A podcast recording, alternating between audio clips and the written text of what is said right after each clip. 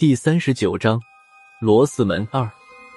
黄然呵呵的笑了一声，说道：“理论上应该是吧。关于银泉的资料，我都保存在台北了，具体的记不清了。等回去之后，一定要好好看一遍。还是郝主任你厉害，民调局里关于银泉的资料都没有了，你就是那么多年前看过一眼，现在还能记得。”郝主任听了这句话之后，没有言语。只是默默的看了黄然一眼，就把头转回来，继续向前走着。孙胖子在旁边好像刚刚明白过来一样，拍了一下我的肩膀，说道：“辣子，那就是说，刚才那些温泉水就是怪物的尸水。我说嘛，怎么刚才有一股腐尸的味道？幸好刚在温泉爆发的时候，没有水溅到我的嘴里。”他胡说八道的时候。突然向我眨了一下眼睛，同时手向下顺了一下。虽然动作很小，但我还是能感到他飞快的将一件很小的东西放进了我的衣服口袋里。我装作没事人一样，和孙胖子装模作样的说了几句，用眼角的余光看黄然。他的注意力还是在郝文明身上，没有注意到孙胖子的这个小动作。趁他不注意，我在口袋里掏了一下。口袋里空荡荡的，什么都没有，这让我感到十分诧异。刚才孙胖子明明放了什么东西在我的口袋里，还向我暗示了，不可能什么都没有啊！我的手在口袋里又仔细的转了一圈，最后在缝隙里摸到了一小团好像线头一样的东西。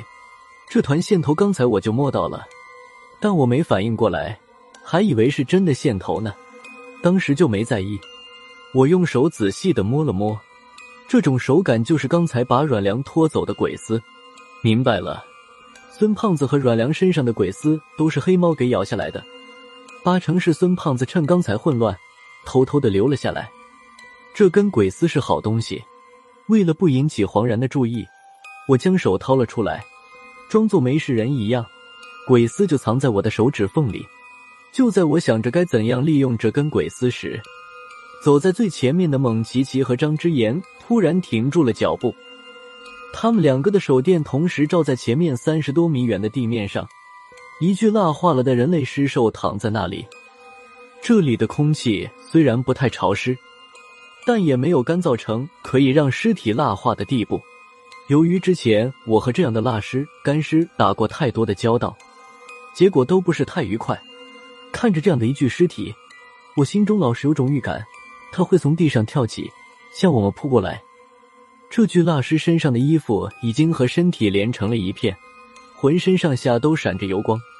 不过还是能看出来，他身上穿的是一件老式的短衫，在他腰带上别着一只老古董一样的短铳。蒙奇奇第一个走过去，站在蜡尸身旁，粗略的检查了一遍，然后对黄然做了一个手势。黄然走过去的时候。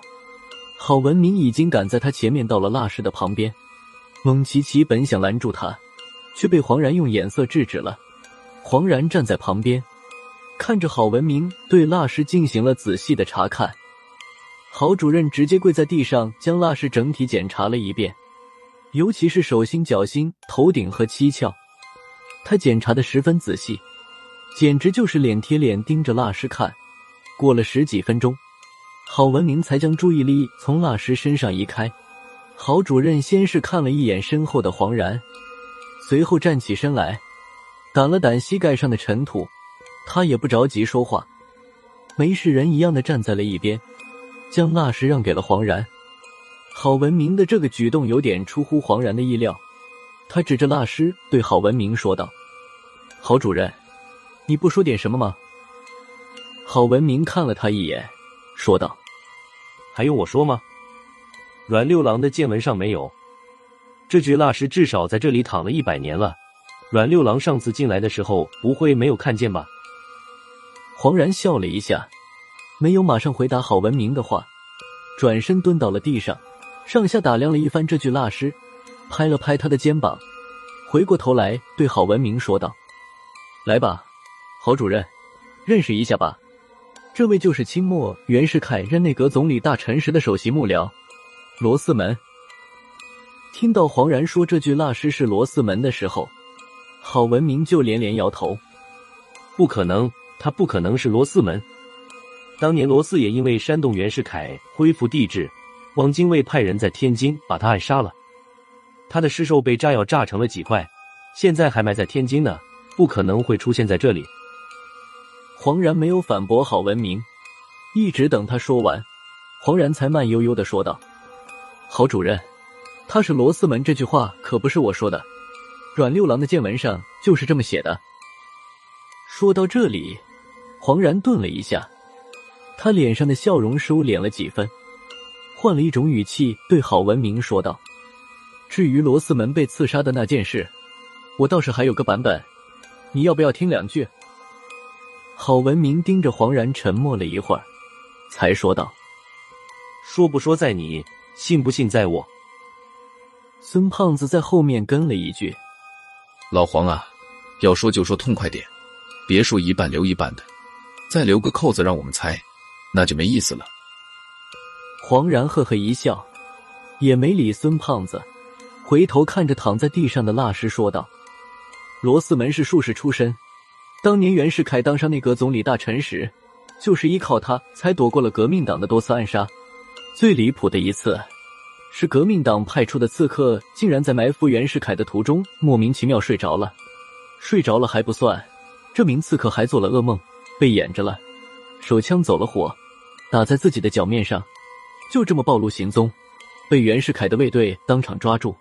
郝主任，借用你的话说，不是我说，这样的人会被人暗杀吗？